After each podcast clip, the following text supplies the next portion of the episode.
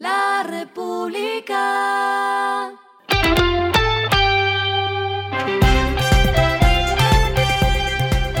Al final de la jornada, esto es lo que debes saber sobre el comportamiento de los negocios, las finanzas y la economía.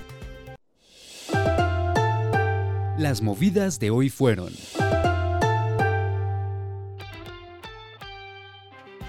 El Grupo Energía Bogotá acordó con Enel Colombia, Enel Guatemala y Generadora Montecristo adquirir 100% de las acciones de la Sociedad Transmisora de Energía Renovable Transnova, una filial de Enel domiciliada y constituida bajo las leyes de República de Guatemala.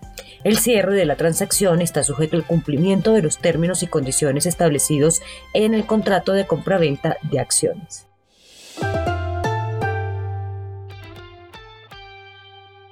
Mineros informó que sus filiales Mineros Chile, rentista de capitales mobiliarios, y Mineros Argentina firmaron un contrato de compraventa de acciones con ERIS para venderle la totalidad de las acciones en circulación del capital social de la filial de Mineros Minas Argentina.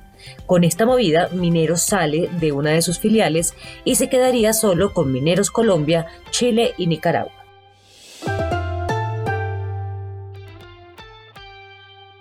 El ministro de las TIC, Mauricio Liscano, dijo en el último día de Andicom que el gobierno no piensa capitalizar a la empresa de telecomunicaciones Tigo Une, ya que esta es una entidad privada y cuenta con sus propios accionistas que son los responsables de inyectar capital en caso de una crisis financiera. Sin embargo, Liscano recalcó que el gobierno cuenta con varios planes de respaldo para garantizar la seguridad de los usuarios y el servicio que presta esta compañía a 15 millones de personas. Lo que está pasando con su dinero.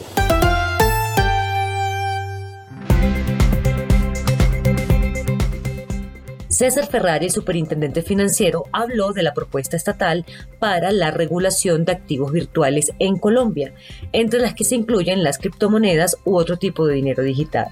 La propuesta regulatoria tocaría temas como la creación de activos virtuales y proveedores de servicios de activos virtuales en el marco de actividades de inversión y pago. También se tocará el tema de la materialización de riesgos legales, operacionales, de ciberseguridad, de lavado de activos, de mercado, crédito, contraparte, liquidez y de estabilidad financiera. Ferrari aclaró que los activos virtuales son una representación digital de valor o de derechos que puede utilizarse con fines de pago o de inversión, así como crearse, transferirse y almacenarse mediante la tecnología de registro distribuido o similares.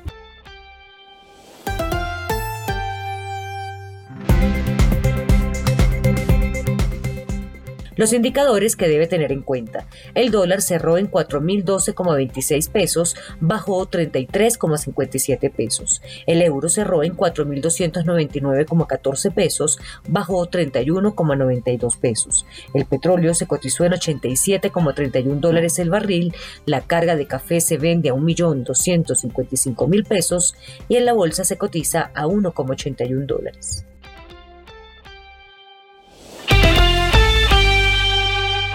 Lo clave en el día.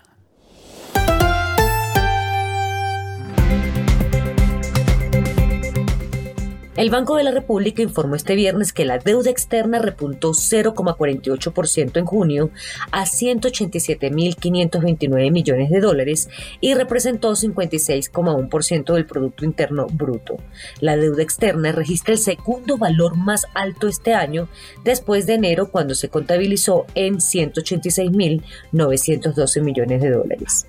Por otro lado, la deuda pública sumó 106.478 millones de dólares y la deuda privada alcanzó los 81.051 millones de dólares. Según los datos del emisor, la deuda pública representó 31,8% del PIB, mientras que la privada un 24,2%. A esta hora en el mundo. Panamá impondrá a partir de hoy viernes nuevas medidas para controlar la escalada de migrantes que llegan al país ante un flujo que ha tocado niveles máximos este año. Entre las medidas destaca que se reforzarán las deportaciones de personas con antecedentes penales y que sean consideradas de alta peligrosidad, dijo la directora del Servicio Nacional de Migración panameño, Samira Gozaine. Además, se redujo de 90 a 15 días la estancia por turismo para algunos visitantes y se incrementó la exigencia de la solvencia económica en los puestos de control de 500 dólares a 1000 dólares para estancias.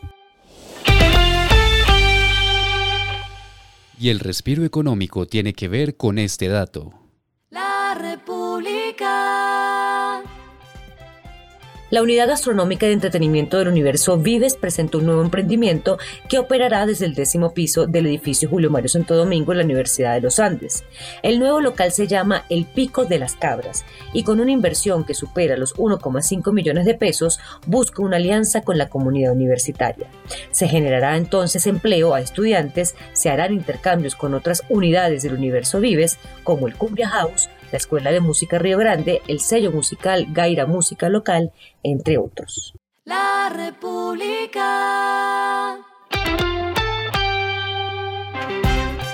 Y finalizamos con el editorial de mañana, la inteligencia artificial y puntos sobre las IES. Casi todas las organizaciones periodísticas empiezan a alertar sobre el inminente desarrollo de la inteligencia artificial en contenidos. Algunos puntos a tener en cuenta. Esto fue Regresando a casa con Vanessa Pérez.